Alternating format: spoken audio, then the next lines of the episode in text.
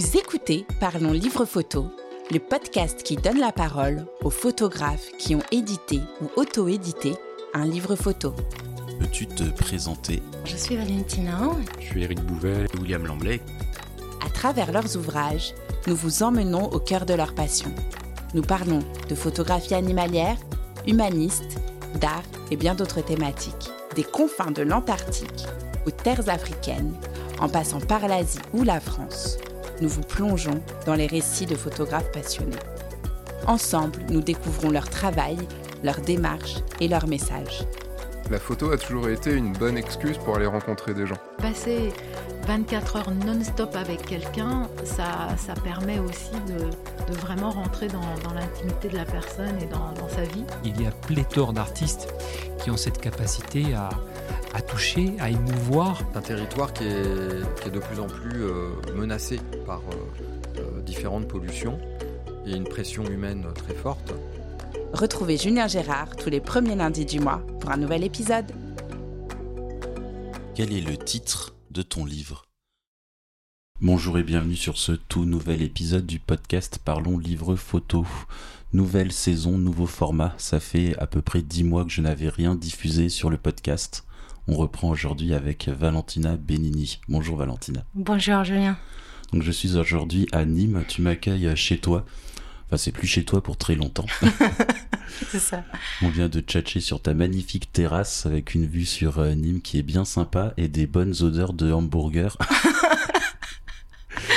Ouais. On va rentrer euh, tout de suite dans le vif du sujet. Oui. Est-ce que tu peux nous dire qui tu es, ce que tu fais, quel est ton parcours? Alors, je suis Valentina, italienne. Euh, je suis euh, photographe professionnelle depuis euh, trois ans.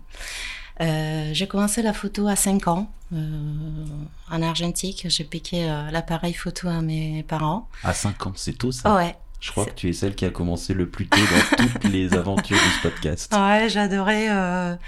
Euh, voilà, piquer l'appareil, comprendre un peu comment ça marchait, comment on pouvait capturer des instants et euh, en jouant un peu avec les paramètres de l'appareil photo.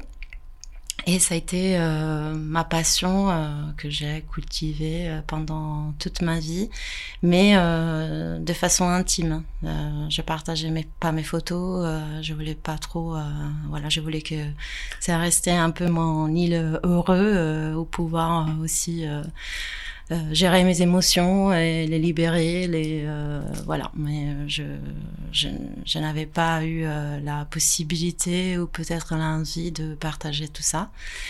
Et euh, bah jusqu'à jusqu'au confinement. Alors là, on a fait un grand saut de 5 ans euh, jusqu'au confinement ok, ok. 2020. Alors, on va revenir que- un petit peu en arrière. Ouais. Tu Alors. faisais quel type de photos à 5 ans? C'était la famille, les sorties? Euh, non, c'était plutôt toujours les instants spontanés dans la rue, capturer des émotions des personnes que j'ai croisées. Après, oui, aussi des paysages. Mais l'idée, c'était, euh, j'aimais bien hein, le fait que la photo pouvait euh, fig- figer des instants qu'on pouvait pas répliquer. Donc en paysage, euh, en théorie, euh, on peut reprendre la même photo un million de fois. Un instant, une émotion dans les yeux d'une personne, c'est assez, C'est plus compliqué. c'est assez authentique. euh, donc c'est c'est ce que j'aimais faire. Et t'as encore des photos de cette époque, toute petite? Euh, bah des photos de mes parents, ouais, de mes parents, de mes grands-parents que j'avais pris. euh, oui, j'en ai encore. un.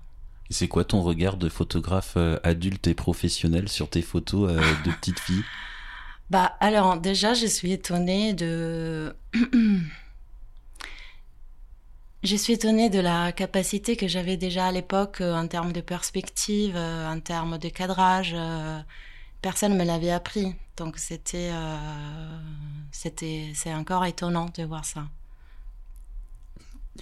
Une première carrière de photographe à l'âge de 5 ans Bah non, euh, bah après justement c'était le regard d'une gamine de 5 ans, donc. euh, Alors avant d'arriver à la photographie à l'âge adulte, on va parler un peu de ton parcours. ouais. Euh, donc tu as grandi en Italie. J'ai grandi en Italie. Euh, alors, j'ai voulu faire des études justement de photographie, mais euh, mes parents, malgré qu'ils étaient passionnés de photo, ils m'ont dit toujours euh, c'est pas un métier. Mais tous les gens que j'in- j'interview me disent mes parents m'ont dit ce n'est pas un métier. c'est pas un métier. Ouais. bah, c'est ça. Elle disait, bah, regarde, nous, on est passionnés de photos. Tu peux, tu peux alimenter cette passion euh, tant que tu veux hors du boulot. Mais, euh, mais après, voilà, tu te trouves à un boulot sérieux. non, j'ai fait des, des études euh, d'école des commerces. Et j'ai euh, développé une carrière euh, internationale. J'étais cadre, je suis arrivée à être cadre senior euh, pour de grandes entreprises de, de conseil. Et Je faisais du conseil en innovation digitale pour les banques. Ah oui, donc très loin de la photographie. Voilà. Alors c'était, euh, c'était, euh, si tu veux, assez, euh, assez marrant. Je me suis éclatée dans la créativité, euh, mais une créativité euh, très différente. J'imagine. Ouais. L'arrivée en France, c'est pour le travail ou les études? Euh, non, l'arrivée en France, c'était plutôt euh, pour des raisons perso. Euh, j'ai voulu suivre euh, un ancien amour. C'est toujours comme ça que ça se passe. Voilà. Bah surtout que voilà, je, à l'époque, je parlais même pas français, donc pour faire un, un choix si euh, compliqué, euh, il faut avoir une bonne, euh, une bonne motivation. J'imagine. ouais. Et voilà, après, bon, cette histoire, ça s'est terminé assez vite. j'ai décidé de rester en France. Et t'es de quel côté en Italie? À côté de Milan, dans une ville qui Ok. s'appelle Pavia. Ok. Ouais.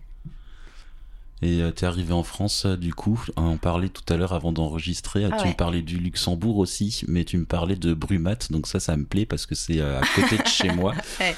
Euh, t'es arrivé là-bas tout de suite ou non, il y a eu... Oui, parce que alors Italie Brumat, c'est violent quand même. Oui, c'était euh, assez violent, je te confirme. Euh, ben, en fait, le fait d'arriver en France sans parler français, je trouvais pas de boulot. Donc euh, l'idée, c'était euh, avec mon, an- mon ancienne entreprise, m'a proposé d'aller à- au Luxembourg, où j'aurais pu parler anglais et euh, garder mon, mon travail. Et donc pendant neuf mois, euh, je faisais un peu les allers-retours euh, pour euh, justement travailler au Luxembourg euh, et euh, approcher petit à petit au français et en même temps garder mon travail. Ok. On va pas euh, s'éterniser sur ton ancien non, euh, travail. pas, c'est Euh, important. maintenant, ce qui m'intéresse, moi, c'est comment on arrive de Brumat à Nîmes euh, dans le digital euh, et euh, en tant que cadre dans le digital et tu arrives à Nîmes euh, photographe. Alors, entre Brumat euh, et, euh, et Nîmes, il y a eu aussi Paris pendant deux ans. Donc, euh, tout ça, ça m'a permis aussi d'apprendre beaucoup mieux le français. Et, euh, sauf qu'entre-temps, il y a eu le confinement. Donc, euh, entre le confinement, le la fin de l'histoire avec euh, mon ancien copain, euh, disons que j'ai passé un moment assez compliqué parce que je, voilà, je, je voyais pas forcément la, raison d'être en France. et voilà, je, je voulais trouver une, bonne raison pour de, m'épanouir et d'être contente. Et, euh, du coup, j'ai décidé de, de vivre de ma passion, de faire le saut et de vivre de ma passion. euh, mais pourquoi rester à Paris quand on peut trouver un, un lieu beaucoup plus agréable dans le Ah, sud moi, je te demanderais même pourquoi rester en France? T'as jamais voulu retourner en Italie? Non, je voulais donner une nouvelle. euh, Alors, je voulais pas associer euh, mon expérience euh, en France avec l'échec, voilà, de l'histoire d'amour. Et donc, du coup, euh, je me suis dit pourquoi pas euh, donner une nouvelle opportunité à ce pays et à cette expérience, hein, parce que je venais, euh, si tu veux, de de, de, de- je venais d'apprendre un nouveau, je, je venais d'apprendre la langue, je venais de, de m'adapter au pays, à la culture, etc. Et euh, répartir tout de suite, euh, voilà, tu repars vraiment avec la sensation d'échec. Ok. Et euh, donc j'étais en plein confinement, je me suis dit, euh, ok, j'ai besoin d'une bonne raison pour me lever le matin. Et j'ai trouvé que peut-être c'était le bon moment de, de transformer en, en travail euh, ma passion pour la photo. Il y a beaucoup de gens qui ont profité du confinement pour euh, changer de voie Mm. ou apprendre de nouvelles choses. Bah, Mm. moi, typiquement, le podcast, j'ai appris tout ça pendant le confinement, tout ce que c'était la, ce qu'était la prise de son, le matériel à utiliser, le montage.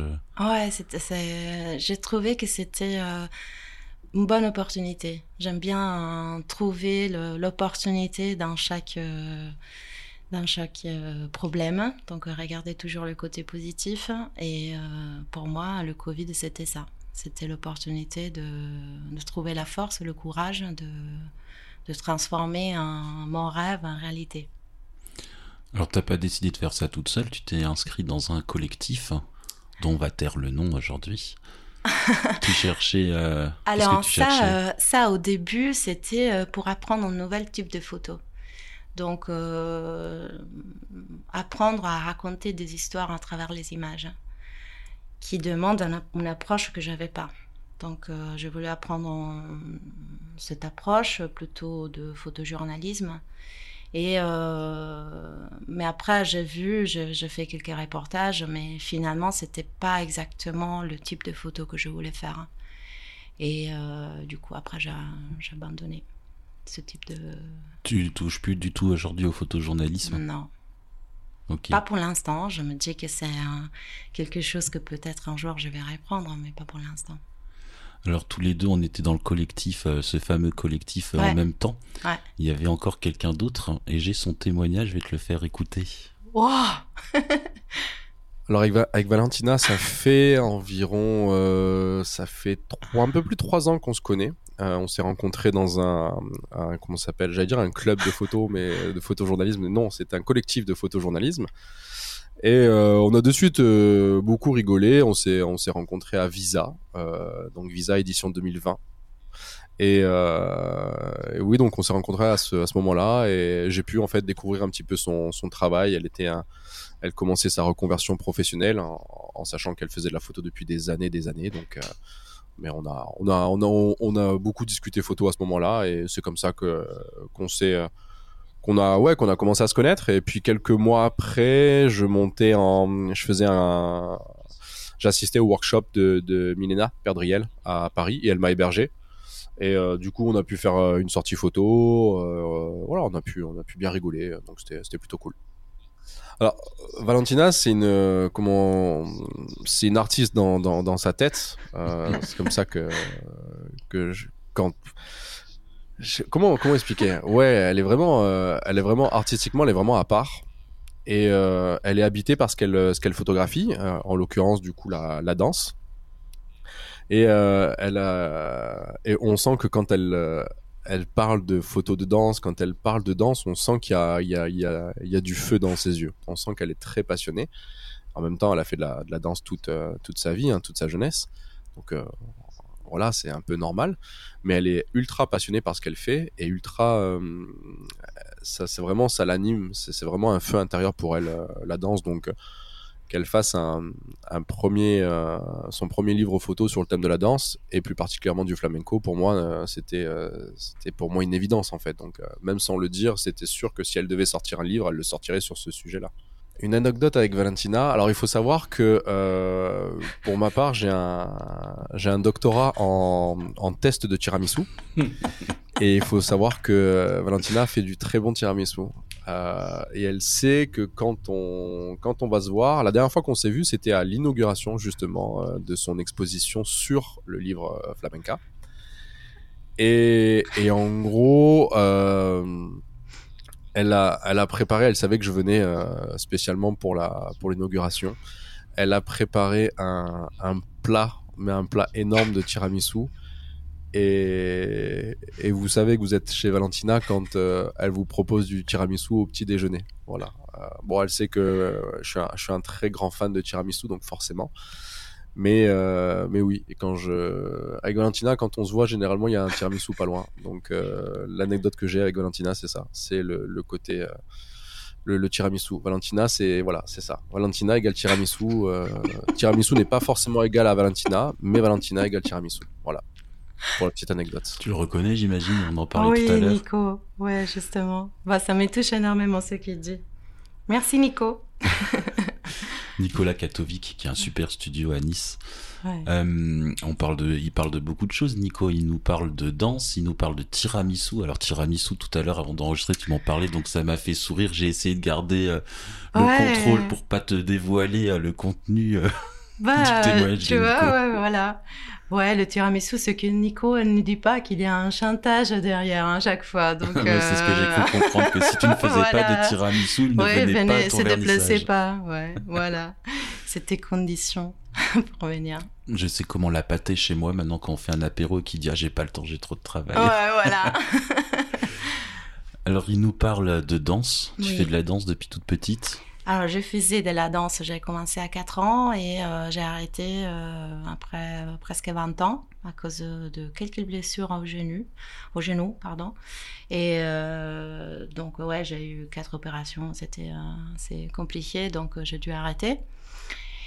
Et mais voilà, c'était une passion assez assez importante et le fait de devoir l'abandonner, je trouve qu'aujourd'hui la photo des danses me permet de de la revivre différemment. Donc, euh, je ressens, je connais très bien l'émotion d'être sur scène, des spectacles vivants. Je connais très bien euh, euh, le, le fait de, de pouvoir affronter, vivre ses propres émotions sur scène en dansant. Et c'est ce que je ressens. J'aime bien saisir l'émotion, les émotions sur scène pendant des spectacles de danse. Tu faisais quoi comme type de danse J'ai fait de la danse classique et de la danse contemporaine. Donc pas du tout de flamenco. Voilà. Je sais qu'on y est arrivé. Mais comme, pourquoi j'ai approché le flamenco? Alors encore une fois, c'était pendant le confinement. Donc euh, dès que je m'installe à Nîmes, euh, on est confiné. euh, j'ai ressens l'envie de, prendre des photos des danses. Donc je regarde sur Internet. C'est bien, c'est bien évident que pendant le confinement, il n'y avait pas de spectacle. Donc j'ai regardé sur Internet. Le seul endroit euh, pas trop loin où il y avait encore des spectacles, c'était Madrid. Donc j'ai pris un avion, j'ai pris un ticket euh, d'un spectacle de flamenco. En plus, j'avais jamais pris de, de photos de, flamenco, donc je me suis dit bah pourquoi pas? C'est un nouveau défi et euh, ça peut être euh, voilà un moyen de, de m'éclater dans la photo des danses. Donc j'ai pris mes premières photos, et, alors dans un contexte assez complexe, bien évidemment, parce que pendant le confinement, il y avait ce, spe- ce spectacle de flamenco à Madrid. Euh, ils dansaient, mais ne savaient pas si c'était euh, leur dernier spectacle. Donc ils dansaient comme si c'était leur dernière fois. Donc un- bien chargé d'émotions, bien chargé d'énergie, de passion. Euh, Déjà le flamenco en soi, c'est une danse assez euh, passionné euh, et chargé d'émotions, mais ce, ce moment-là, c'était assez, euh, assez puissant. Et donc à partir de là, euh, j'ai montré même les photos à un, cher ami espagnol, parce que bah, bien évidemment le flamenco c'est pas dans la culture italienne, hein, donc euh, je voulais pas, je voulais être sûre que c'était pas des photos banales. Hum, Donc je demandais, euh, je lui ai demandé s'il trouvait que les photos pouvaient être intéressantes. Euh, Il était euh, larmes aux yeux, donc euh, je dis ok, hein, Donc euh, donc euh, oui. Et euh, donc je suis revenue à Nîmes. J'ai attendu le déconfinement, Longtemps. voilà, longtemps. Et euh, dès qu'on a été déconfinés euh, fin mai euh, 2021, bah, début juin, j'ai fait ma première exposition euh, avec ces photos. Et euh, c'était l'occasion de me faire connaître ici à Nîmes et de montrer justement mes photos et de, les montrer comme des photos d'art. hein. Je savais pas du tout le fait que ça, ça aurait pu être. Je l'ai fait un peu comme un. Si tu veux, c'était une expérience que je voulais vivre, mais euh, je l'ai pas fait avec un objectif à long terme. Il n'y avait pas encore de livre de prévu. euh? Et il y avait, non, non, non, c'était... euh, en fait, à partir de ce moment-là, ça a déclenché euh, après de nouvelles opportunités de- d'exposition. Et le livre, euh, Alors je vais t'arrêter, on va pas parler du Ouais, livre tout de suite. Ok. Il y a un petit pan encore euh, qu'on n'a pas abordé et je voudrais euh, en parler avant qu'on entame euh, la Oui. discussion sur le livre, parce que le Mm. podcast s'appelle Parlons livre photo, donc Oui. tout le monde se doute. Je pense a déjà compris que tu as fait un livre sur le flamenco. Ouais. Aujourd'hui, Oui. quel type de photos tu fais? Alors, j'ai fait bien évidemment encore des photos des danses, j'en fais beaucoup. Euh, mais après, j'ai à côté aussi un côté un peu plus alimentaire et constant, qui est euh, la photo d'entreprise. Donc euh, là, je m'appuie plutôt sur, la, sur mon expérience euh, professionnelle précédente. Donc le fait d'avoir travaillé pendant euh, 11 ans dans, les, dans des grandes entreprises, j'essaie l'importance de la photo comme euh, pour valoriser l'image de marque, pour euh, valoriser les événements, pour euh, après faire de la com. Euh, donc je fais tout ça. Donc je soit des portraits d'entreprise, soit des photos d'événements, euh, pour mettre en condition les entreprises d'utiliser les photos pour leur com. Alors avec ce genre de photos, on est à des années-lumière de la photo artistique et des Bien photos qu'on peut trouver dans ton livre. Ouais. Néanmoins, alors désolé pour tes clients s'ils nous écoutent et que la réponse ne leur convient pas. Néanmoins, est-ce que tu trouves du plaisir à faire euh, ces photos euh, Oui, parce que en fait, euh, j'aime beaucoup être à l'écoute de mes clients et trouver le moyen à travers la photo de traduire leurs valeurs, leurs objectifs en termes de com, en termes stratégiques, en photo. Donc, euh, et euh, il y a toujours euh, cet aspect de spontanéité, saisir la spontanéité, saisir le moment authentique, l'émotion et la fierté d'un professionnel qui parle de son travail. Donc pendant les séances, je pose pas mal de questions et, pour mettre en condition justement de saisir le bon moment. C'est jamais euh, les, les photos posées, ne je, je, les, je les aime pas. Je ne suis pas capable de les faire. hein. Même euh, même pendant un shooting portrait, c'est toujours assez euh, c'est dynamique. Ils sont où tes clients aujourd'hui? Tu me disais tout à l'heure que tu ne travaillais pas beaucoup sur Nîmes finalement.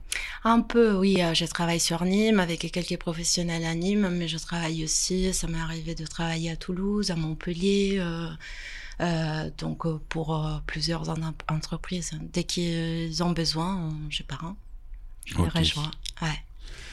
Donc on va arriver maintenant sur le sujet euh, du livre, Oui. celui euh, pour lequel euh, on est ensemble tous les deux aujourd'hui en train Ouais. d'enregistrer.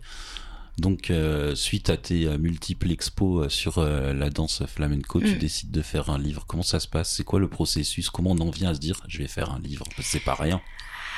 Alors, justement, pendant les expositions, euh, tout le monde, euh, bah, tout le monde, pas mal de personnes m'ont demandé euh, Vous avez pas un livre hein? Parce que là, j'aimerais bien. J'aime beaucoup votre travail, mais je peux pas partir avec en photo. Surtout, ça m'est arrivé à Arles. Donc, j'ai exposé pendant les rencontres de la photo dans le programme OFF en 2021. Donc, Arles, justement, pendant les rencontres de la photo, il y a pas mal de personnes qui passent. On parle d'une centaine de personnes par jour. hein. Et euh, il s'agit plus- surtout de touristes. Donc, tou- touristes que, voilà, ont, ont besoin, euh, voilà, ils ne volent pas euh, des, gros, euh, des gros photos à trimballer euh, à droite pas à gauche. le budget non plus. Voilà. Et, et donc, euh, en fait, c'était une graine qui était posée dans ma tête petit à petit. Je me suis dit, effectivement, j'ai une tonne de photos de flamenco. Et à chaque exposition, j'en tire euh, des nouvelles pour mettre en condition de découvrir de nouvelles photos. Et euh, dans mon ordinateur, il y en a beaucoup plus en plus ce que Mais je j'expose. crois qu'on est tous pareils. Voilà. Et donc, au bout d'un moment, je me suis dit, pourquoi pas faire un livre? Et sauf que le livre, pour qui fait des photos d'art, euh, euh, on a toujours peur que le rendu sur un papier, euh, sur le papier, ne soit pas, soit pas optimal. et donc, je me suis intéressée. J'ai découvert qu'il y avait Scourbiac. Encore eux. Voilà, encore eux. Et qui justement proposait des euh, papiers des beaux-arts, euh, un processus de tirage avec des encres pigmentaires. euh, Donc c'était pas voilà le livre photos imprimées en numérique sur Internet. C'était une qualité bien différente. Et je les ai contactés et, en septembre 2022. Et on a parlé du projet. Ils m'ont dit Ok, madame, vous voulez faire ce livre pour quand? Je dis Bah, pour Noël. Dit, mais, en septembre. oui, elle m'a dit bah Noël 2023. Hein. Je dis non non 2022. Elle m'a dit mais 2022 c'est demain. Je dis oui exactement. Bah non il manque encore trois mois. oui, parce que dans le domaine du livre un jour égale six mois. Exactement, et j'ai bien vu parce que c'était, euh, en fait, bon, on a fait un rétro-planning euh, et euh, finalement j'avais, je sais plus si deux semaines pour compléter la maquette, etc. Et donc ça fait short. Ça fait short. bah, j'avais aussi le temps de la nuit, hein, donc. donc quatre semaines finalement. Exactement, donc ouais, c'était en plus entre le choix des papiers, le choix de voilà de la maquette. Euh... T'as quand même dit ok alors pour faire euh, oui, oui, oui, oui, oui, oui, oui, oui, oui. Ah, moi j'aime bien les défis. Tu te mets la pression. ouais, bah surtout que j'avais ce projet, je ne voulais pas vivre le, encore une fois l'échec, hein. donc euh, je voulais pas décaler, je j'arrive pas à me, projeter si loin d'ici un an. Euh, je suis plutôt dans le présent, donc euh, j'ai en tête un projet, je veux le réaliser tout de suite. Hein. Et je m'y suis mise. Hein, et euh, finalement, en novembre, elle est sortie. Ah, j'ai même fait en fait une euh, campagne de crowdfunding. Oui, j'allais y venir. Ah, pardon. ah non, mais c'est bien. Hein, si tu me voles les questions, c'est bien. oui, parce que en fait, je me disais. Euh, c'est mon premier livre, j'ai jamais fait un livre, est-ce qu'il y aura un public intéressé? Et euh, parce que c'est bien que j'ai un, un, projet en tête, en tête mais euh, vu que si, si, on imprime un livre, on en imprime quelques copies. Donc après, il faut les vendre aussi. et donc, j'ai fait une campagne de crowdfunding. Et euh, bah, ça, je, je, je, suis arrivée à collecter plus de ce que j'avais prévu. Et donc, finalement, j'ai pu l'imprimer, j'ai pu le proposer moi, j'ai vu ça, 112%. Oui, c'est ça. 112%. C'est une belle campagne. Donc, tu as mené deux fronts la conception de la maquette, la campagne de crowdfunding. Oui. En sachant que les deux sont hyper chronophages et angoissants. Oui, c'est ça. Alors, j'ai euh, mené toute la partie de conception de, de maquette euh, en parallèle pour mettre en condition aussi pendant la campagne du crowdfunding d'avoir une idée du rendu du livre. Et après, euh, je dis, ben, si j'arrive pas à, arriver au 100%, ben, on reste avec la maquette, mais on l'imprime pas. J'étais un peu stressée. je te cache pas. Tu m'étonnes. mais finalement, ça s'est très bien passé. T'as imprimé combien d'exemplaires? 500. 500 Et avec la campagne crowdfunding, t'arrivais à les financer ou t'as dû rallonger Non, non, non. Euh, mon idée, c'était de récolter un nombre minimum pour me donner assez de confiance pour l'imprimer et après pour euh, développer le projet. Euh, après, pendant la campagne de crowdfunding, il y avait bien évidemment la possibilité d'acheter en pré-vente euh, le livre ou bien de faire des dons. Alors, il y a eu aussi énormément de dons. quelques dons, ouais, c'est pas mal. Donc, des, des, gens qui ont juste voulu finance le projet, croire à moi euh, sans forcément prendre la copie. Des gens que tu connaissais euh, pas, euh, alors oui, il y a pas mal de personnes que je connaissais, mais aussi des gens qui, que je connaissais pas. Ok. Et comment ils sont tombés sur toi, les gens que tu ne connaissais pas, du coup? Ah, ça, je ne sais pas. Alors, peut-être aussi via les réseaux sociaux. mystère d'Internet. ouais, peut-être aussi, si j'ai bien compris aussi, il y a pas mal de gens qui suivent le projet sur Ulule et qui euh, participent euh, au projet euh, qui les intéresse le plus. On va revenir sur la conception de la maquette. Tu as fait ça toute seule Non, alors je me suis fait aider par les professionnels d'Escourbiac. Euh, que je remercie énormément parce que franchement, ils ont compris tout de suite, un peu comme Nico dit que je suis artiste dans la tête. Donc, que j'avais des idées euh, qui sortaient un peu du lot, du lot et euh, voilà. Déjà, je dis, euh, je veux bien deux papiers différents. Un papier pour les photos couleur, les photos noir et blanc, un autre pour les photos noir et blanc. Ils m'ont dit, mais on n'a jamais fait ça. Bah voilà, il y a toujours une première fois. hein. Pourquoi pas? Et après, euh, voilà, je voulais une chose assez purée, euh, assez euh, clean, pour donner euh, vraiment de la valeur aux photos. Comment vous avez travaillé ensemble? Eux, Ils faisaient la maquette, on va dire, euh, sur euh, le logiciel InDesign, j'imagine. Et toi, tu leur donnais la disposition des photos et tout ça Ou c'est toi qui faisais une première maquette et après, ils mettaient ça au propre, entre guillemets? Non, non, il me faisait des propositions. Après, le fait d'utiliser deux papiers différents, ça, voulait dire mettre dans un certain ordre les photos. Ouais, j'allais. Donc, euh, c'est-à-dire qu'on travaillait par un cahier. Donc, il y avait le cahier noir et blanc, le cahier couleur, et euh, en plus, j'ai décidé de, de les alterner. Bah oui, sinon c'est trop facile. Eh oui. Donc en plus on avait sept cahiers, donc euh, c'était impair. hein. donc euh, fallait déjà choisir. euh, Non, je savais qu'il y avait plus de photos en noir et blanc et donc on, on les a organisées comme ça. Après, même pour la couverture, euh, vu que le titre est Lu- Luz Flamenca, je voulais le titre brillant, mais sur une couverture mate.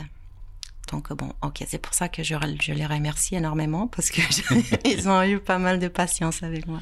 Après, je pense qu'ils ont l'habitude des demandes loufoques. Oui, Et je oui. vous invite à retourner dans les vieux, vieux épisodes du podcast. Il y a un épisode avec Gérard Bessière. Je pense que c'est lui qui les a le plus euh, titillés, poussés dans leur retranchement chez Escourbiac. Ah, ok, ben je Lui, suis. il voulait un dégradé de brillance sur la couverture. Ah oui, ok, tu vois le truc. je vois. ils ont réussi. Hein. Ouais, je, non, non, je vois, je vois. C'était une question que je voulais te poser justement. Euh, le choix des, des deux papiers, euh, Hmm. ça complique les choses parce que déjà choisir un papier parmi leurs, je crois, 2000 références, c'est compliqué. En choisir deux, euh, Ouais, surtout que bah il faut euh, euh, bah, à chaque impression justement vu qu'ils utilisent des encres pigmentaires en fonction du papier, ils adaptent le- l'encre donc l'impression.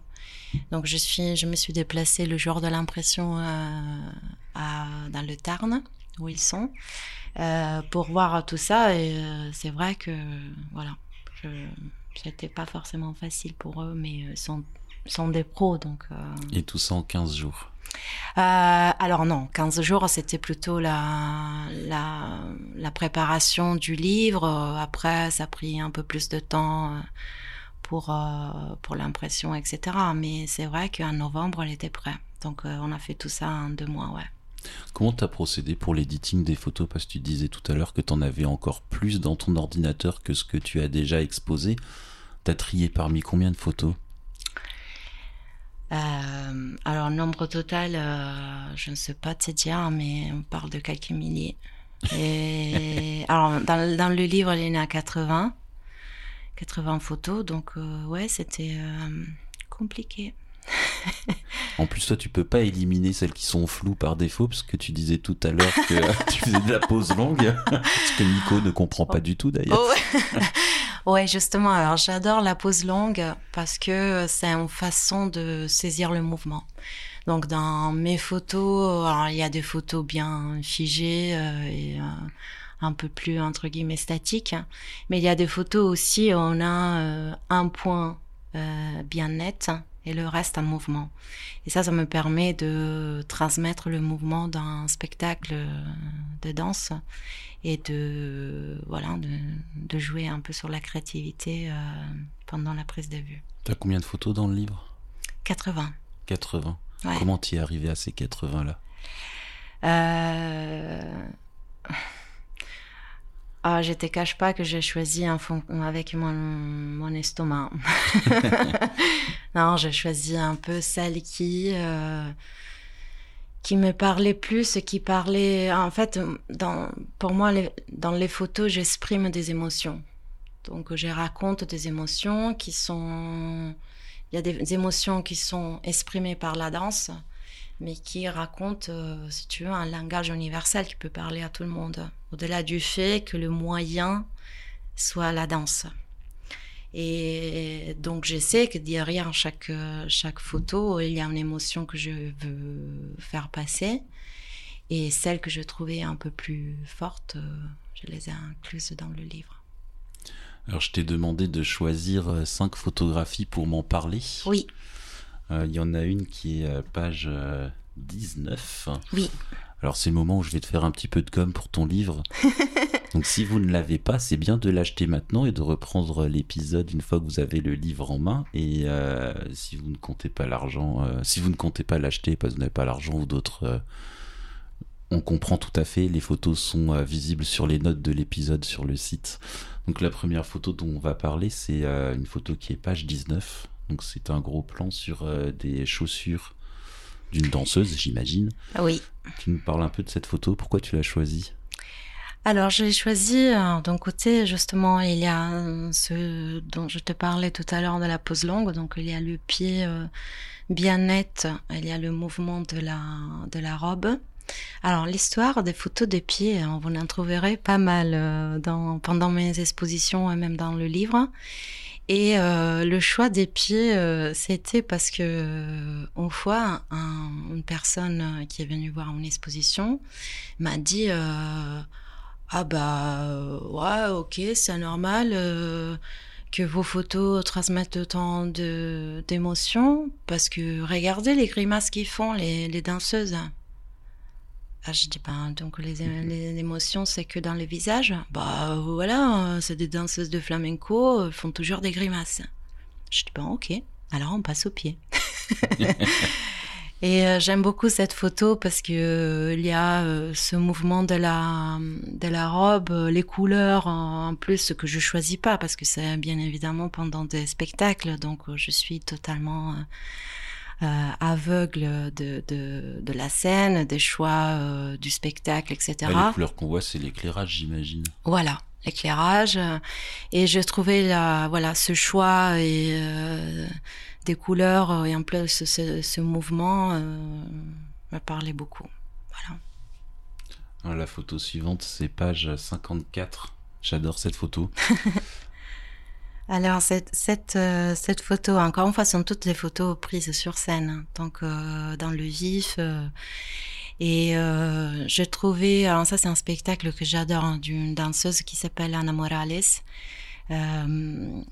et qui, bon, on la voit, on, la voit cachée, donc on voit juste un, un, peu ses pieds et on voit cette robe qui, dans ce mouvement, on a l'impression presque que c'est un fleur, une fleur. Oui, une robe hyper complexe. Ah oui, voilà, une robe hyper complexe avec euh, avec laquelle euh, elle euh, joue sur scène. Et donc voilà, c'est un exemple de photos qui sont un peu plus abstraites et qui qui puissent faire voyager un peu le, le spectateur.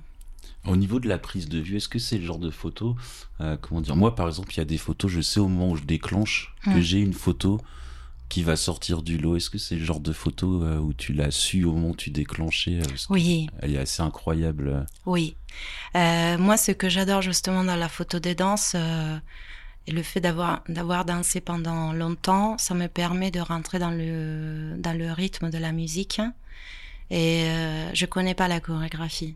Tu connais pas euh, comment ils vont se déplacer, comment ils vont bouger leur. Euh, c'est la surprise totale alors. C'est la surprise totale. Donc la seule façon que j'ai d'anticiper le moment, c'est de rentrer dans le dans le rythme, de suivre euh, ce qu'ils font, de clencher au bon moment. Est-ce que ça t'arrive de rater une photo et du coup de retourner à une représentation Non. Pour capter un moment que tu as Non, je me dis de toute façon la représentation c'est une fois. Donc, euh, si c'est raté, c'est raté, c'est pas grave. Ça veut dire que c'est pas la photo. Mais il y en aura d'autres. Suite photo suivante, page 65. Alors, la photo 65, je l'aime beaucoup. Alors, euh, d'ailleurs, euh, généralement, pendant les, les séances, les, spectacles, justement, je décide pas non plus l'emplacement. Le tien. oui, le mien. Donc parfois, euh, je suis pas placée à un endroit, je peux pas bouger. Euh, parfois, j'ai la possibilité de, de, me déplacer. Et pendant ce spectacle, j'ai eu la, possibilité d'al- d'aller euh, bah, sur, scène, donc euh, caché derrière. euh, donc j'avais un point de vue un peu différent. Et cette photo, je l'ai prise parce que j'aime beaucoup aussi mettre en valeur la responsabilité des, femmes. Alors, on se focalise pas forcément pendant un spectacle de danse sur le dos d'une femme, sur ses courbes. Et, euh, je trouve que cette photo euh, met vraiment en valeur euh, aussi la sensualité des femmes. Tu parlais de ton placement justement. Comment ça se passe sur un concert, enfin sur un spectacle de danse?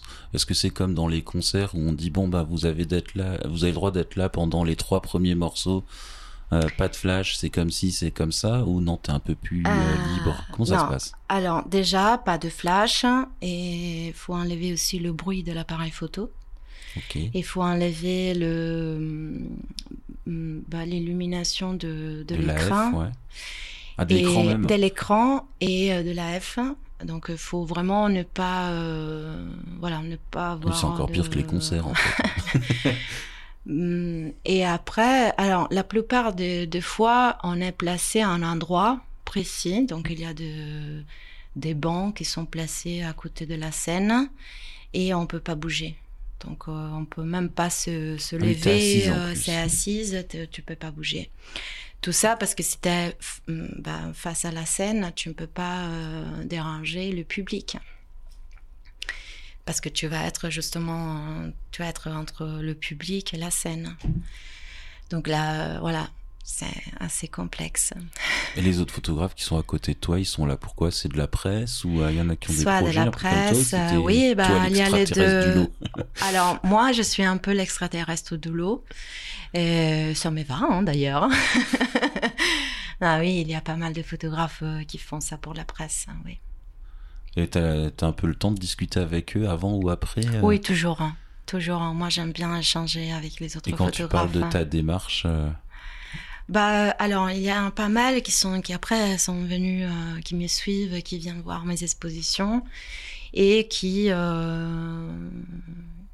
bah, qui sont admiratifs de mon processus un peu artistique de la façon que j'ai de valoriser la danse et de valoriser le, le mouvement surtout ok. Alors la suivante, c'est page 72.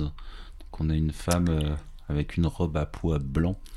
ouais alors en réalité alors à couleur cette robe était verte Ok. Alors moi, je déteste le euh, vert. Je suis très content que tu l'aies passé en noir.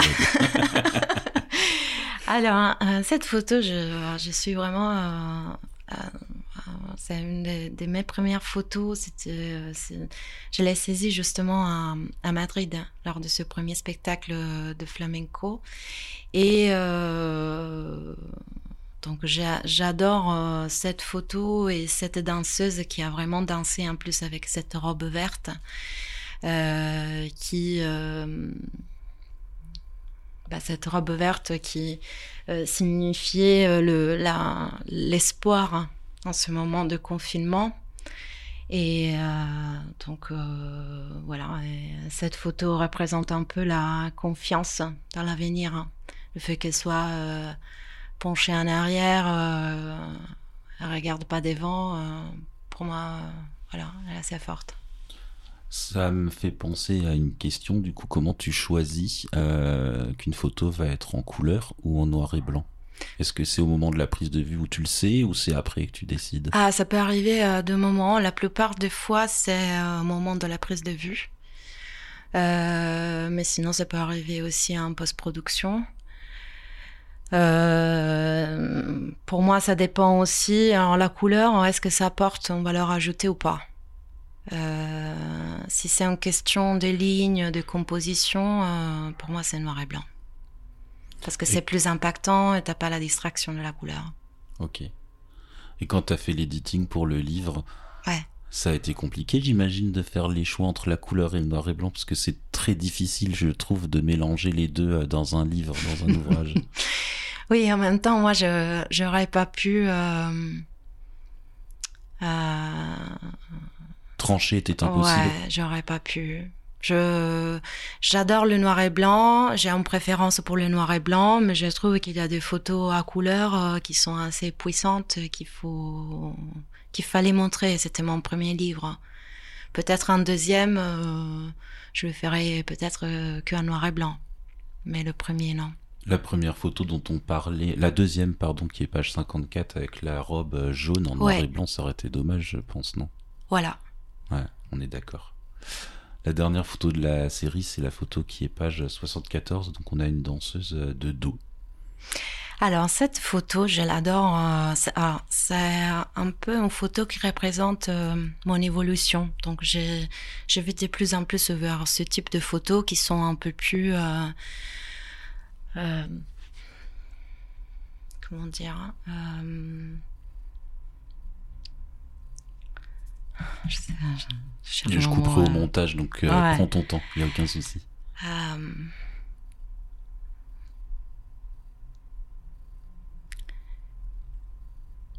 ben, c'est comme une ligne. Tu vois, c'est. Euh, je sais pas s'il y a un terme en français pour dire ça. hein. En italien. Mes amis niçois me feront la traduction.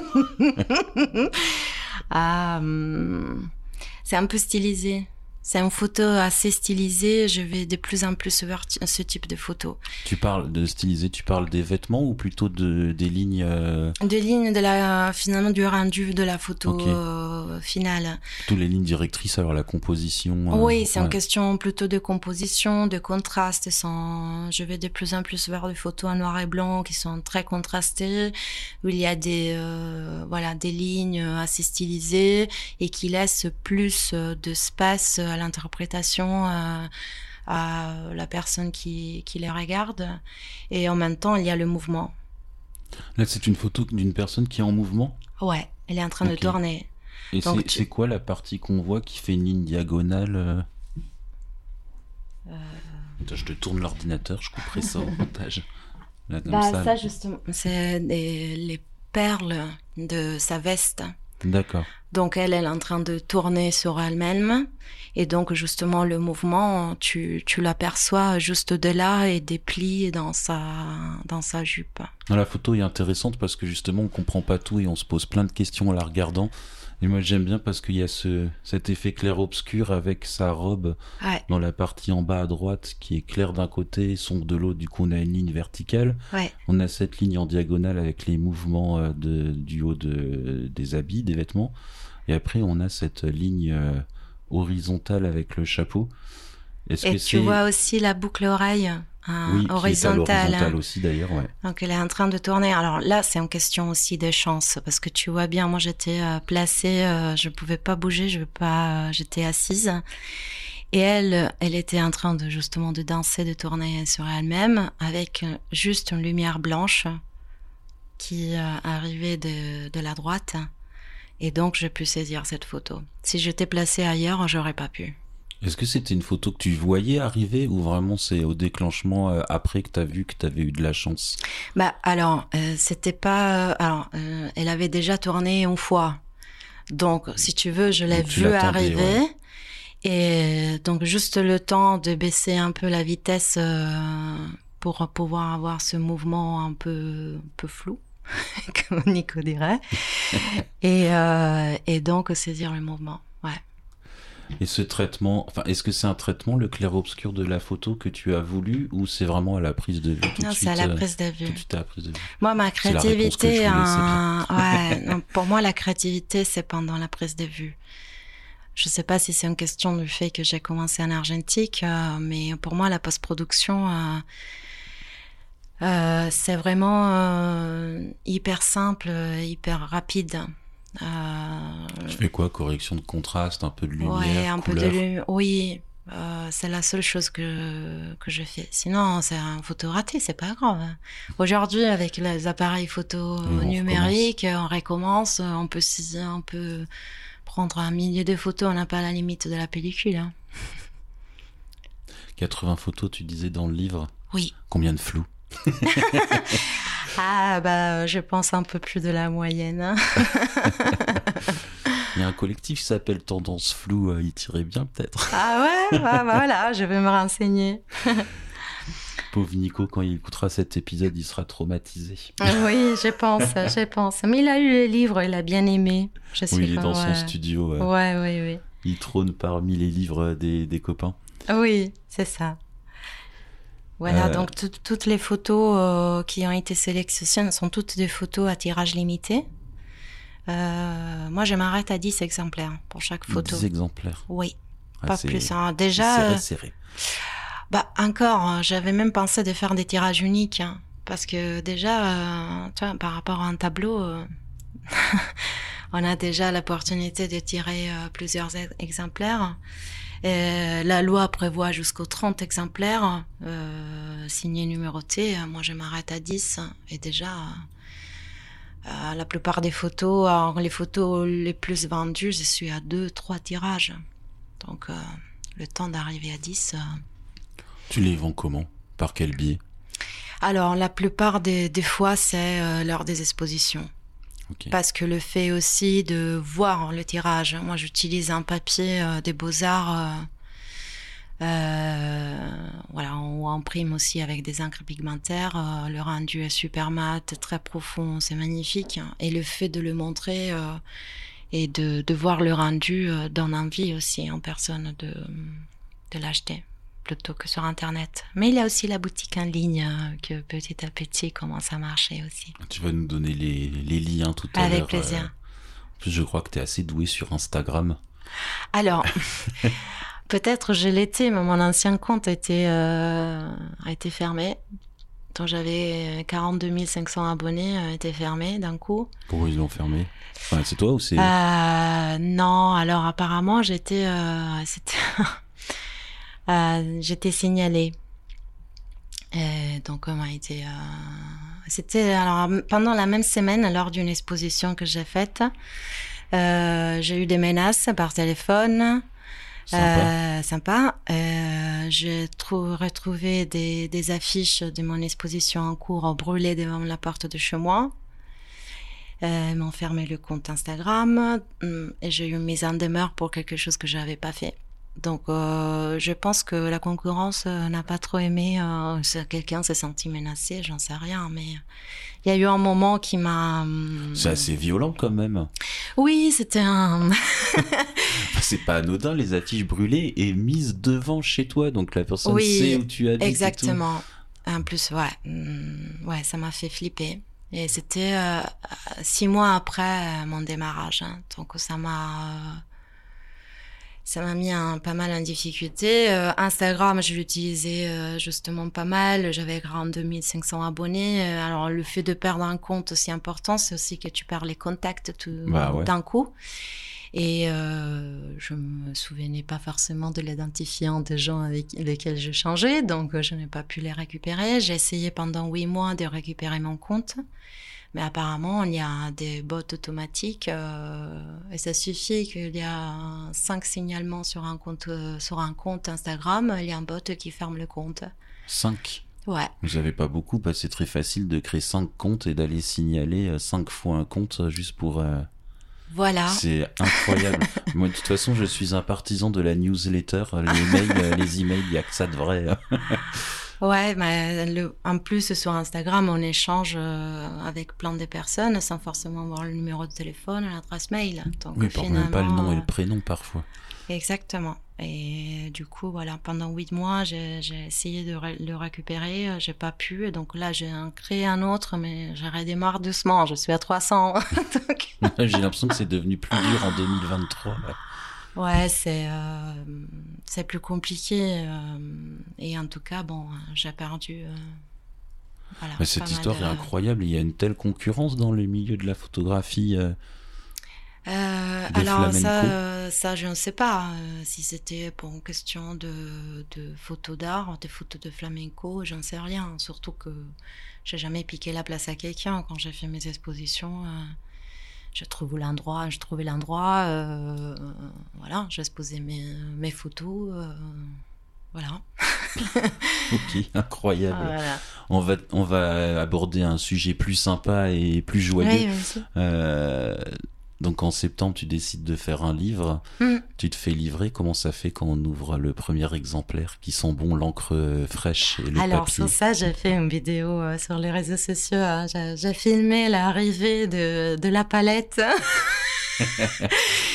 et l'ouverture du premier carton. Ah, j'ai pleuré comme une gamine. hein. Mon esprit italien est sorti d'un coup.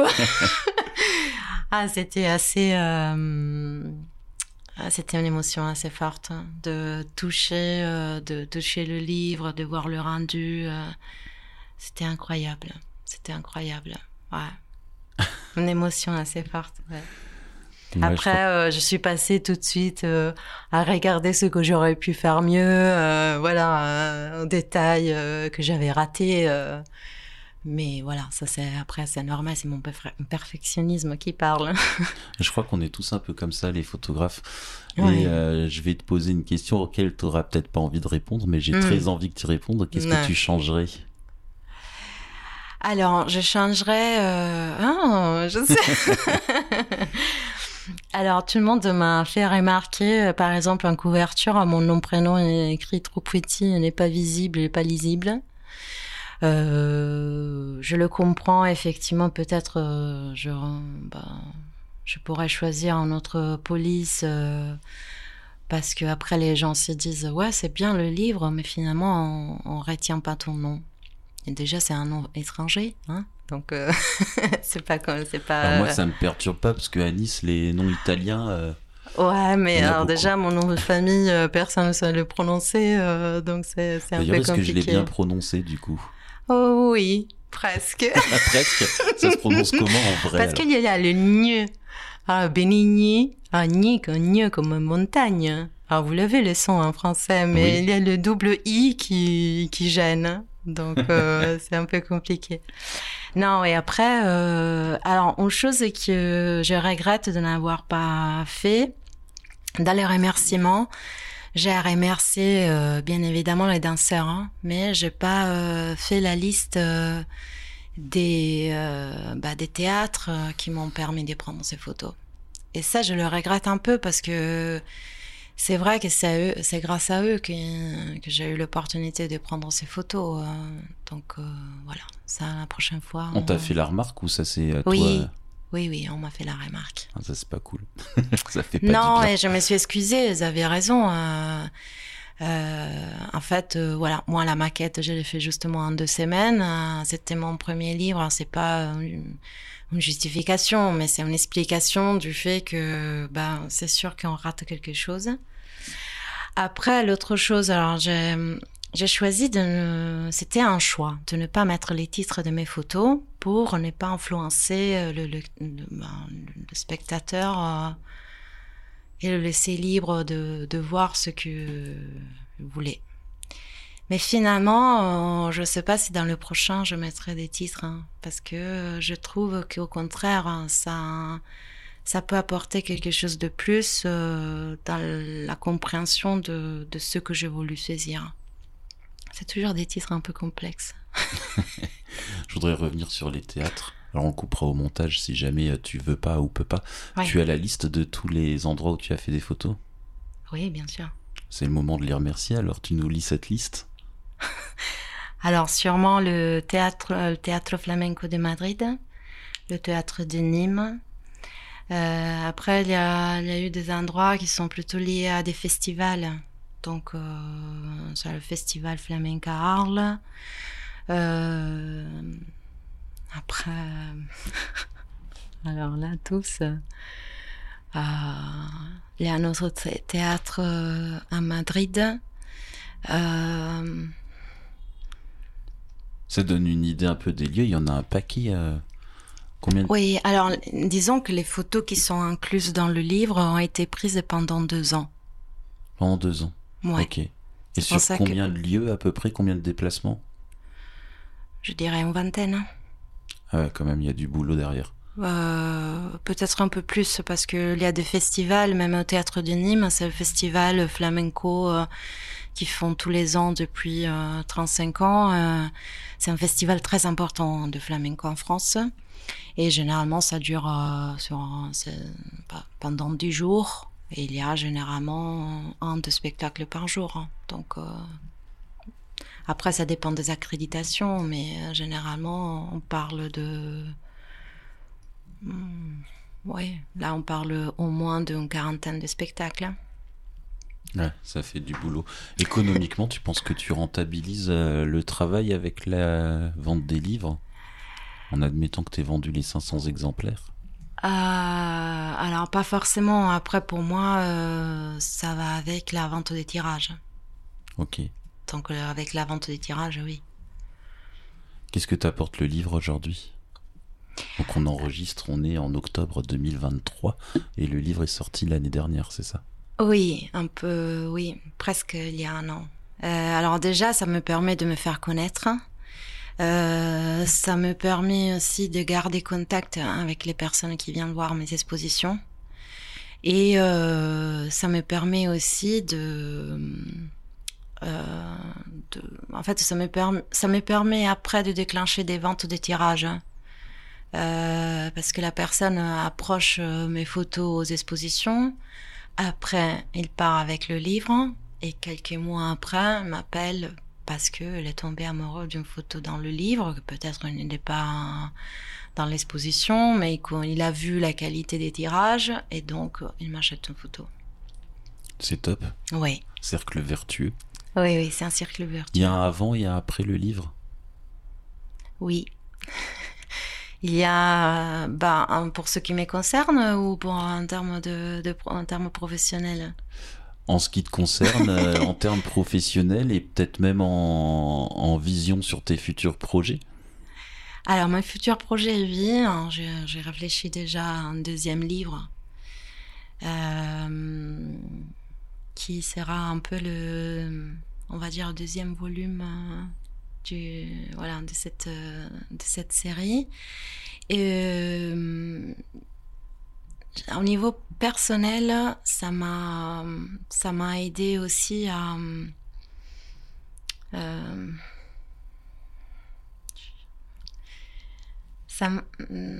au niveau personnel, ça m'a aidé à, à voir l'accomplissement d'un projet. Euh, de ne pas être dans la... Ça m'a permis de passer euh, euh, de la euh, prise de vue constante, euh, euh, penser juste à la prochaine séance photo, euh, révision des photos, etc., à euh, capturer un moment. Donc faire l'image, euh, si tu veux, autant que photographe, de, de capturer un moment et euh, de voir l'accomplissement même concret de, de mon travail.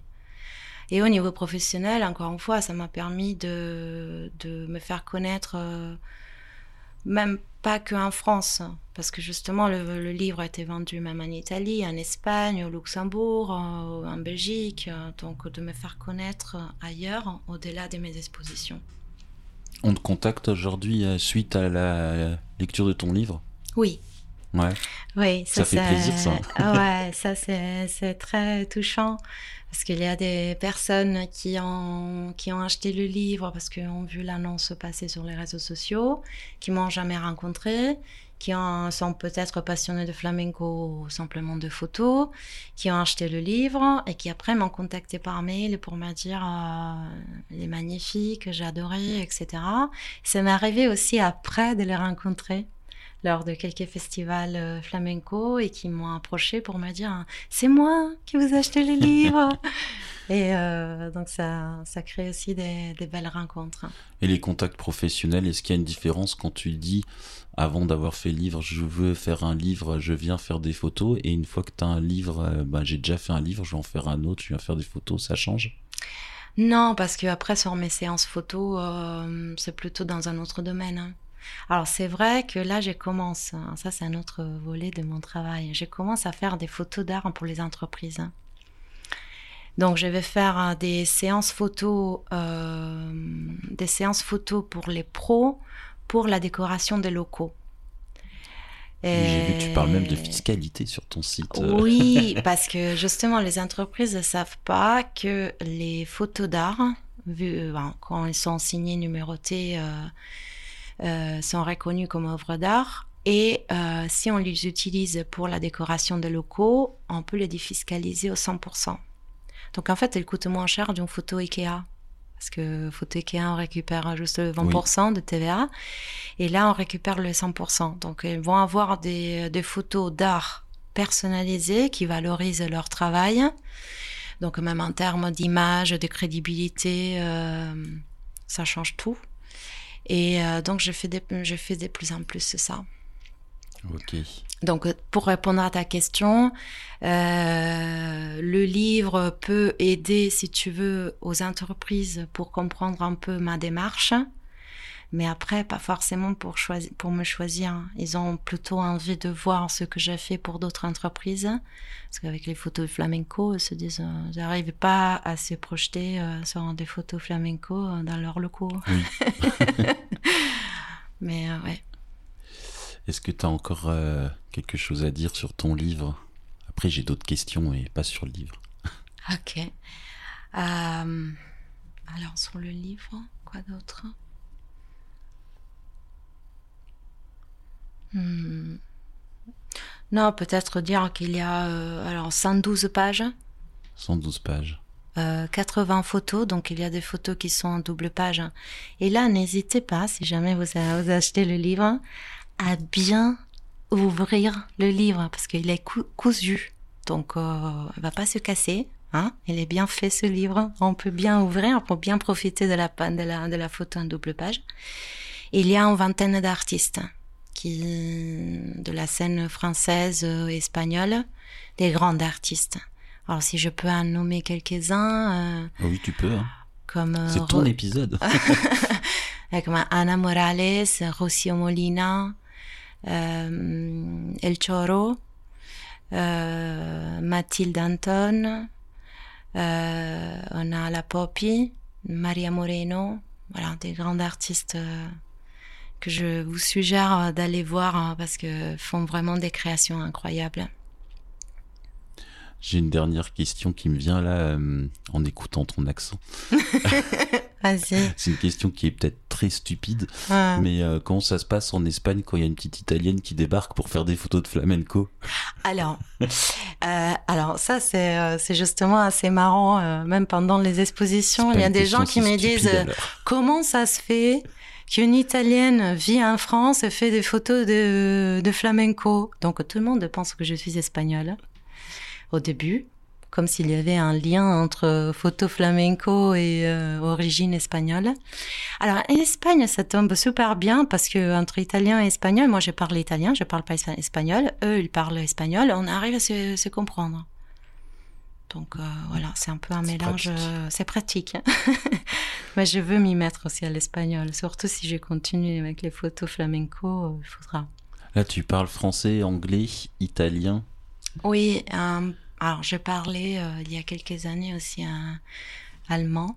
Euh, Après, l'allemand, si on le pratique pas, on oublie vite. hein, mais euh, Ouais. Ouais. Désolé pour ma prof de collège, mais effectivement, j'ai ouais, tout oublié. Franchement, même si j'ai vécu un an en Autriche, euh, j'avais euh, appris bien le- l'allemand, mais franchement, là. Là, tu euh, nous as pas parlé de ce passage dans ton parcours. Qu'est-ce que tu allais Oui. faire en Autriche Bah, je suis passée en Autriche euh, entre la fin de l'école des commerces et le début de, de mon activité euh, dans la finance. Euh, voilà, je voulais faire une expérience à l'étranger je voulais m'y mettre avec une autre langue étrangère. J'avais décidé que l'allemand, c'était euh, assez compliqué, euh, et bien compliqué pour pouvoir l'apprendre. Mais voilà, ça a duré un an, je suis revenue. Toi, tu fais partie des photographes qui ont eu une vie euh, bien remplie avant d'être photographe professionnel. Ouais. Euh, moi, j'ai toujours pensé que c'était un métier qui était très difficile à approcher euh, directement en sortant de l'école. Hmm. C'est quoi ton avis sur la question? Parce que j'imagine bien que ton passé euh, t'aide et enrichit ton travail. Aujourd'hui, tu parlais tout à l'heure des relations euh, avec les entreprises avec lesquelles tu travailles. Oui. Ça, c'est quelque chose qui devient, tu le disais toi-même, de ton passé. Si tu étais allé directement vers la photographie, ça serait comment aujourd'hui? Pour toi, ce serait vraiment très différent, j'imagine.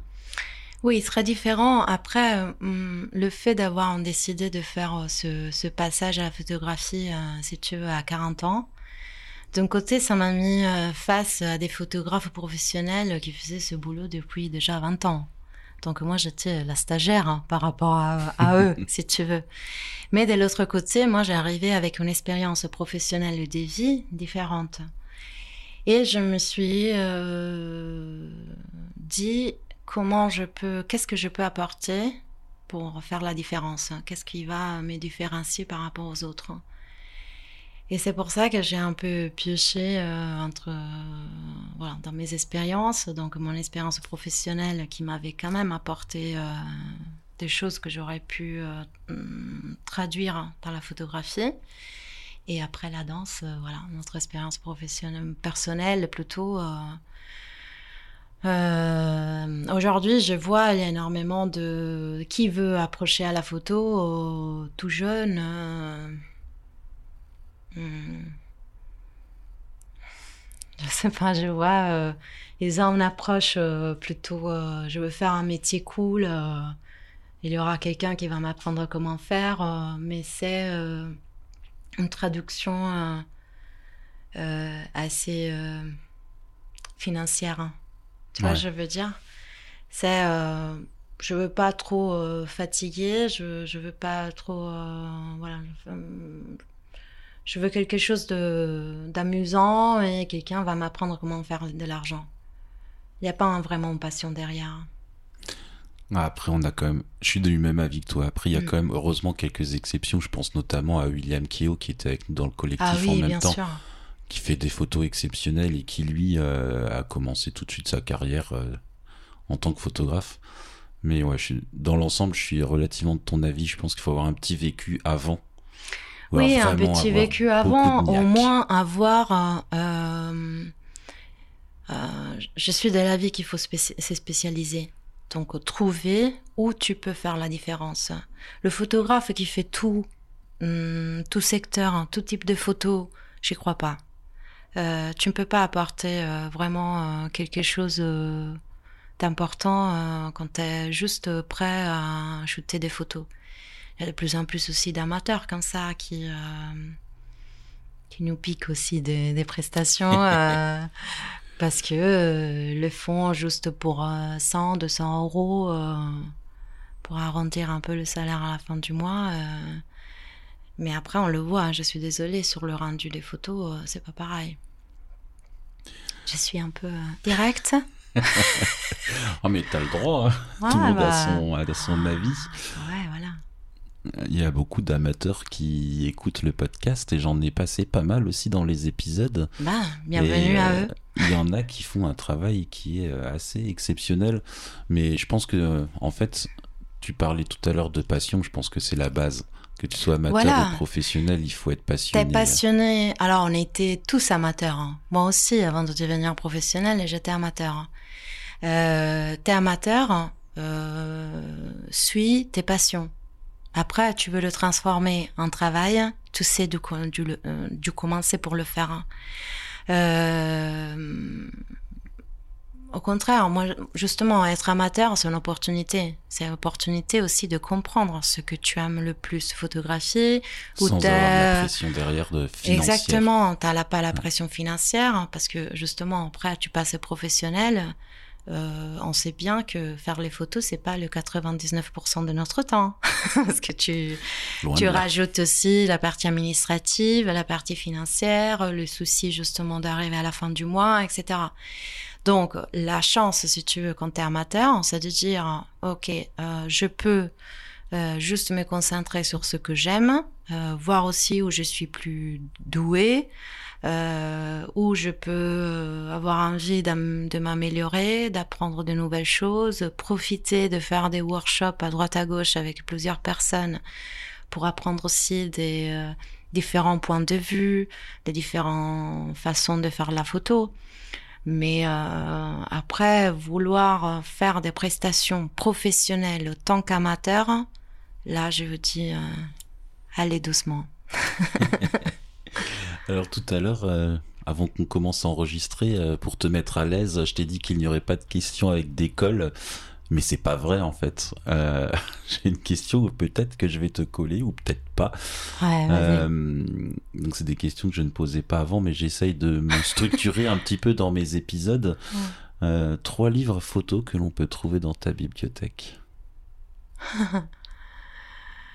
Alors, il y a un livre photo de d'une photographe que j'adore, s'appelle Letizia Battaglia. C'est un photographe, euh, c'était une photographe euh, italienne euh, qui a pris pas mal de photos, toujours en noir et blanc, de mafia. Ok. Euh, beaucoup d'émotions, toujours dans la, de l'authenticité, dans l'instant spontané. Photo assez forte, mais qui raconte, euh, voilà, de- pas mal de d'émotions et de et se concentrer sur euh, voilà la mafia en Sicile, euh, surtout à Palerme, euh, dans les, dans les années vraiment chaudes. ok, ça doit être sympa, Ouais. intéressant. Deuxième, Vivian Mayer. Je l'ai aussi. Ah, c'est toujours un peu des femmes, si tu remarques. Et ça, c'est pas hasard non plus. Euh, Vivian Mayer, euh, qui était passionnée de photos. Alors, elle était nounou. Donc, elle faisait, elle n'était pas photo, photographe professionnelle. Et, euh, j'adore euh, ces photos de rue. euh, là aussi, dans l'instant, dans l'émotion. c'est un peu les, si tu veux, les deux photographes qui m'ont le plus inspiré. Après, le troisième, ah, j'ai du mal. Là, j'en ai deux en tête. Ah, collé. Ouais, ben voilà. deux sur trois. Ouais, deux, c'est déjà pas mal. Euh, Est-ce que tu connais une personne, un photographe qui a édité un livre à me recommander pour un futur épisode? Hmm. Ah, La colle, c'est qui ait fait un livre. ouais, voilà. C'est qui a fait un livre? Non. Moi, j'aimerais bien passer Nicolas un jour dans le, dans le Bah, podcast. justement, mais Nico fait un livre. bah voilà. Ouais, il devrait. Voilà, donc Nico, c'est c'est toi qui est recommandé par Valentina, donc il te reste à faire un livre. Ouais, alors Nico, alors j'ai un autre photographe que j'aimerais bien recommander, lui recommander de faire un livre, et c'est Gilles, Gilles, Gilles Autroche. oui, qui était également dans le collectif avec nous. Voilà, et qui fait des, des tirages d'art, euh, avec qui on discute de faire un projet photo ensemble depuis des années, et on ne trouve jamais le temps. Mais euh, oui, lui, euh, et s'était intéressé mm, bah justement sur mon processus de création du livre. Je pense que c'est un des projets pour lui, mais je sais pas s'il est en train de, de réfléchir un peu plus concrètement ou pas. Euh, Aujourd'hui, pour voir tes photos, donc il y a ton site web, il y a Oui. ton nouveau compte Instagram. Ouais. Je mettrai, euh, je mettrai les titres des livres que tu as cités tout à l'heure dans les notes de l'épisode. Je mettrai les liens également vers ton site web et ton compte Insta. T'as des expos de prévus, en sachant que l'épisode sera diffusé à début novembre? Euh, pas encore. Alors il y a des euh, des endroits euh, où je suis en train de voilà, on est en contact. euh, J'attends la confirmation, donc je- j'en dis rien. D'accord. Donc j'invite les auditeurs à surveiller tes réseaux sociaux et Voilà. Et si vous web. voulez aussi vous abonner à la newsletter via mon site internet. c'est bien les newsletters. Ouais, voilà. Et j'informe toujours de mes nouvelles expositions. hein. parce que là, je suis en train de voir si je peux euh, monter un peu la barre. Concernant ton livre, il coûte combien? Coûte 45 euros. On peut le trouver où? On peut le trouver pour l'instant sur Internet, à l'office de tourisme d'ici à Nîmes. Euh, Il n'y a pas des magasins physiques, donc il faut passer par, par moi. Après, moi, j'envoie les colis euh, assez rapidement. Je Ok. suis, euh, Il y a un lien sur ton site pour euh, l'acheter? Oui, pour l'acheter. Livre, je suis sur le site en même temps. Mais je n'ai pas connecté l'ordinateur, donc forcément ça va pas marcher. Je mettrai le lien directement aussi euh, vers, euh, vers la page sur le site où on peut acheter le livre. Mais écoute, je te remercie beaucoup, Bah, Valentina, de m'avoir accordé du temps. C'était très sympa. Merci, merci à toi. Et euh, pour les auditeurs, je vous retrouve le mois prochain avec l'interview de David Rouge. Si tout se passe comme je le veux, il faut que je passe en Suisse pour aller le voir. Ah, ça te fait des déplacements sympas, toi aussi. Ouais, en fait, lui, je vais y aller en allant voir ma famille à Strasbourg. euh, Je vais faire un petit crochet. Ah, euh, Il habite euh, à côté de Lausanne. Ouais. Puis ça me fera faire une route différente d'habitude. Ça va Ouais. être sympa. Mais toujours dans l'efficacité, hein. Il faut euh, Bah, bien que- ranger les choses pour être efficace, c'est ça? Ouais, mais disons que le podcast sur les livres photos, c'est euh, un truc qui me passionne. J'ai arrêté pendant dix mois parce que euh, bah, je pense que j'avais un peu trop donné. À, une- à un moment, j'ai diffusé un épisode par semaine. Ok. Mais tu vois, avec le temps de préparation pour caler les rendez-vous, euh, enregistrer, on en a pour euh, ça bousille une matinée en général. Ouais, ouais. Derrière, il y a le temps de montage, communiquer. Je me suis épuisé sur le podcast. Du coup, à un moment, j'ai lâché l'affaire. Ouais. Là, j'avais très envie de le reprendre, mais je me fixe la limite de un par mois, Bah, c'est bien, déjà. ce un qui me permet en fait d'optimiser et d'aller euh, interviewer euh, les gens euh, ben, en faisant une autre activité, parce que le podcast, il me rapporte strictement rien du tout économiquement, donc Ouais, les ouais. déplacements, c'est pour ma pomme et un par semaine. C'était un peu compliqué à Ouais. gérer. Je comprends. puis tu te mets une pression tout seul, du coup. Oui, oui, oui. Là, par mois, ça me paraît pas mal et ça plaît bien à ma femme comme idée. ça me laisse un peu plus de temps à côté. Ah, c'est bien, Puis d'autant plus que euh, avec Jean-Raphaël Drahi, qui Oui. était également dans le collectif avec nous, on monte Oui. une société et pour euh, en vitrine, on a aussi lancé un podcast sur Nice. Ah oui, Donc euh, ouais, non, un épisode par mois pour Parlons, Parlons livre photo, Ouais. ce sera ce sera très bien. Très, bon, très bien. très bien. Merci Valentina. Bah, merci à toi. Au revoir merci, tout au revoir.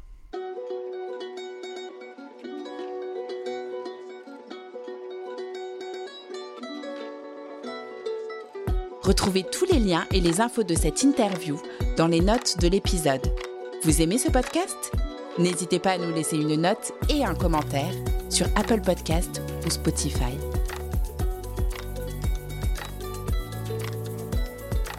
Ce podcast est produit par Audio Pictura.